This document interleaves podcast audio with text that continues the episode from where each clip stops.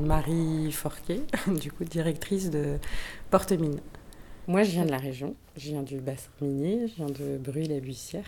Euh, mon grand-père maternel était mineur. Euh, après j'ai voyagé beaucoup, euh, mais je suis assez attachée en fait à cette région. J'ai toujours trouvé les, les préjugés injustes qu'on pouvait développer ici. Alors après, oui, effectivement, on est parfois sur des quartiers difficiles et euh, et, je pense qu'il y a plein de manques. Et, euh, effectivement, on s'est retrouvé aussi. Euh, en, fait, la mine n'a pas fermé il y a si longtemps que ça. Enfin, le dernier puits de mine, c'est 1989. enfin, c'est 89 en tout cas pour, la, pour le 11-19, sinon c'est 94 ou 96, je sais plus, du coup, sur, sur Wani et encore un peu plus tard après. Mais au final, c'est pas si vieux que ça. Et c'est vrai qu'ici, de toute façon, on voit quand on se balade, tout était régi par la mine. L'habitat, les médecins, les écoles. Et, euh, et donc, quand la mine a fermé, Euh, en plus, c'était quelque chose de très hiérarchisé, donc les gens avaient l'habitude d'avoir un truc très strict, euh, toujours référencé. Il y avait toujours quelqu'un qui avait euh, quelque chose à dire, à, faire. Enfin, il y avait, même, si c'était très syndicaliste, malgré tout, c'est peut-être aussi mm. lié à ça, mais voilà, c'était quelque chose quand même d'assez hiérarchique, voire paternaliste. Et, et, donc c'est vrai que les gens se sont retrouvés dans une misère sociale, probablement affective aussi, puisque on pourrait comparer quand même euh, ce, système d'habitat, etc., à l'aliénation du travail. Hein. Enfin, on met toutes les conditions pour que, euh, voilà, faire passer des avantages. Et, puis au final, bah, quand il n'y a plus rien, les gens se sont retrouvés effectivement sans rien, avec oui, sûrement des problèmes d'alcool. De... Voilà, peut-être plus marqué ici, mais enfin moi dans mes voyages, je pense que c'est en fait partout. Et, c'est pour ça aussi que je trouvais que les préjugés n'étaient pas justes. Et puis après, moi, je suis pas quelqu'un qui laisse tomber les bras. Et donc je préfère être là où du coup il y a des choses à faire que euh, d'aller me la couler douce euh, là où il n'y a rien à faire. Mais pour moi, du coup, il y a un vrai enjeu ici. Et puis j'avais cette envie aussi de me dire, mais en fait, les gens sont pas cons.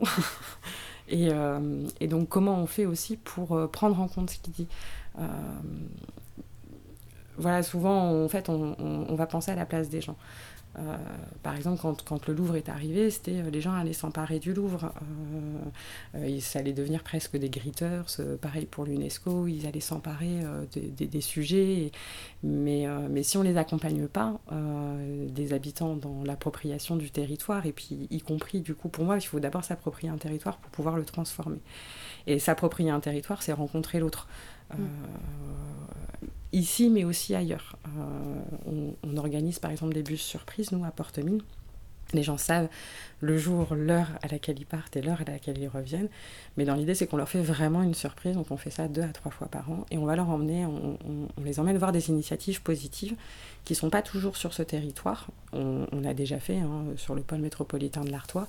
Mais on peut aussi les emmener un peu plus ailleurs. Et l'idée, c'est de se dire, bah ouais, en fait, nous aussi, on est capable de faire des choses. Et ce qui est possible ailleurs, c'est aussi possible ici les habitants dans, pour la maison d'ingénieur, quand euh, je me suis implantée là-bas, j'avais fait toute une recherche, étude, etc. Et il m'avait dit, euh, euh, ça m'avait vachement marqué, parce qu'il m'avait dit, non mais de toute façon, si ça marche, tu resteras pas. Et bon, moi je voyais déjà quand même la galère dans laquelle on s'était mis dans la rénovation et tout ça. Je me disais, ah, bah, si, si, vous savez, on va rester. Et, et, les gens me disaient, mais non, mais en fait, ici, quand il y a un truc qui marche, tout le monde s'en va. parce que c'est pas pour nous.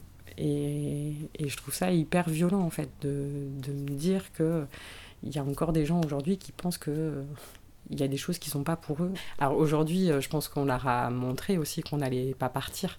Euh, ça, c'était beaucoup en 2016, en fait, quand vraiment on installait le projet. Euh, ils, se disaient, mais voilà, un lieu comme ça, dans ce quartier-là, on n'est pas, pas dans le centre-ville, voilà, on est dans un quartier prioritaire. Mais moi, c'était en même temps les conditions que j'avais mises sur l'installation. Je voulais être en cœur de quartier prioritaire et pas forcément dans, le centre-ville. Et donc, quand j'écris le, projet en envoyant le mail le lundi matin, c'était une petite note de deux pages. Hein. Du coup, depuis, euh, ça s'est un peu plus étoffé. Mais euh, c'est vrai que dans le mail, j'écris ben, si on se dit que c'est une bonne idée, euh, ne disons pas juste c'est une bonne idée. ben, nous, on y va. si vous êtes prêts à y aller. Là où, à la maison d'ingénieur, pour le coup, on fait une médiation plutôt de proximité, on travaille beaucoup sur un peu les enfants des, des rues. Mais en fait, on, je les appelle comme ça, mais c'est parce qu'en fait, on a beaucoup d'enfants et de préadolescents qui traînent dans le quartier et qui ne sont pas forcément encadrés, etc.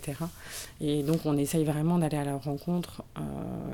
du coup, dans, dans, le quartier du 12-14, comme c'est un quartier qui va être rénové, il y a énormément de maisons murées, un peu dangereuses, et régulièrement on retrouve quelques enfants qui jouent à l'intérieur. Enfin, voilà, donc on, essaye de les choper. Et, là, c'est vrai que ça fait du bien de réouvrir la maison d'ingénieur, parce que du coup, on, a à nouveau un lieu pour accueillir, même si on est en extérieur. Parce que la petite maison qu'on avait dans, dans, le quartier, c'était pas possible. Donc, d'où l'investissement dans des tonnelles. Et en fait, on faisait des ateliers rue toute l'année.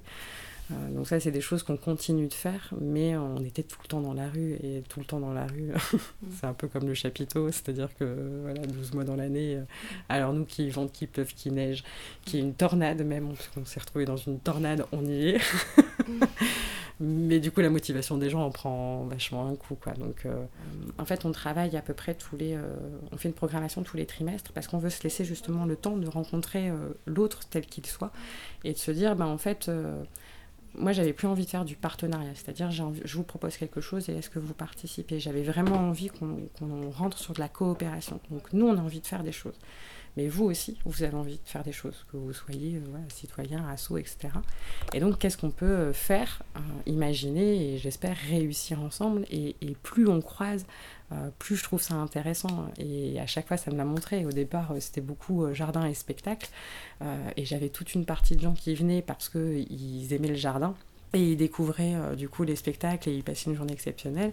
Comme il y a plutôt des, gens qui venaient parce qu'ils connaissaient tel groupe de musique qui était programmé et en même temps ils découvraient bah, du coup tout le principe d'un jardin collectif, etc. Donc voilà, je trouve qu'il y a toujours du, sens à mélanger les choses on a été reconnu innovation sociale là-dessus, mais, euh, mais en fait, c'est. Euh, donc à la fois, c'est reconnu et en même temps, c'est une vraie difficulté. Parce que, mmh. euh, parce que je pense qu'on a aussi l'habitude de dire bah, c'est soit tu fais de la culture, soit tu fais de l'agriculture, soit tu fais de, l'économie sociale et solidaire, soit tu fais de l'insertion. Et, et, du coup, tout mélanger, c'est hyper perturbant. surtout pour, pour, pour les partenaires et les politiques publiques. Ils ont l'impression des fois qu'on n'est pas clair, alors qu'en fait, c'est pas une question de bête pas clair, mais on est vraiment sur. Moi, c'est ce que je dis. En fait, j'avais envie de revenir au socio-culturel. Et donc, dans l'idée de Porte-Mine, c'est comment, euh, par ces deux lieux et, une économie, donc quand les gens consomment, en fait, euh, du coup, dans nos lieux, ça nous permet, du coup, d'avoir une économie hybride. Donc, euh, aujourd'hui, oui, on a encore besoin de politiques publiques parce que il ne faut pas dédouaner non plus les politiciens. Enfin, les politiques publiques, il y a des choses qui se financent, le social, la culture, l'éducation, la santé. Enfin voilà. Et, et, et, du coup, je trouve qu'il faut faire attention et des fois le redire parce que tout le monde ne peut pas se retrancher derrière un modèle économique, mais en même temps, moi, l'idée de créer Portemine, c'était de se dire, ben voilà, comment on travaille cette hybridation? Là, l'idée, c'est vraiment, euh, dès cette année, de passer à 50-50, et puis de voir pour réduire, puisque dans l'idée aussi de, ah. développer ce projet, c'était de se dire, ben, comment le territoire peut aussi miser euh, sur l'avenir. Euh, la plupart du temps, quand voilà, il y a un panier de subventions et malheureusement, il diminue d'année en année. Euh, on se dit jamais, ah bah tiens, il y a 14 nouveaux projets sur mon territoire, euh, augmentons les financements et comment on fait pour aider à développer? Et dans cette idée, c'était de me dire, mais du coup, comment on fait en fait pour euh, l'avenir? Parce qu'il faut qu'on continue aussi de développer des projets. Et donc, voilà, le projet en tout cas que j'écris, c'est pour ça que tous les projets ne peuvent pas être écrits sur une hybridation, mais voilà, l'idée c'était de se dire bah, comment on crée une économie éthique, porteuse de culture, et qui transforme, voilà, pour moi la, culture transforme un territoire, au-delà le nom d'un master, c'est euh, bah, du coup comment on fait euh, pour que ça participe vraiment à la transformation d'un territoire, d'où l'idée d'avoir un lieu, ce que je dis c'est des tiers-lieux économiques, touristiques, culturels, sociaux et solidaires. C'était vraiment cette idée de, pouvoir mélanger les choses. Et et que du coup le territoire puisse se dire bah ouais peut-être que là on a aidé une asso et peut-être que c'est comme ça à l'avenir euh, aidons une asso entre 3 à 5 ans en tout cas pour ceux qui arrivent à développer des modèles mais impulsons aussi ces choses là pour que bah, justement par la suite on puisse aussi continuer d'investir sur euh, d'autres projets euh, qui euh, seraient amenés à être créés sur le territoire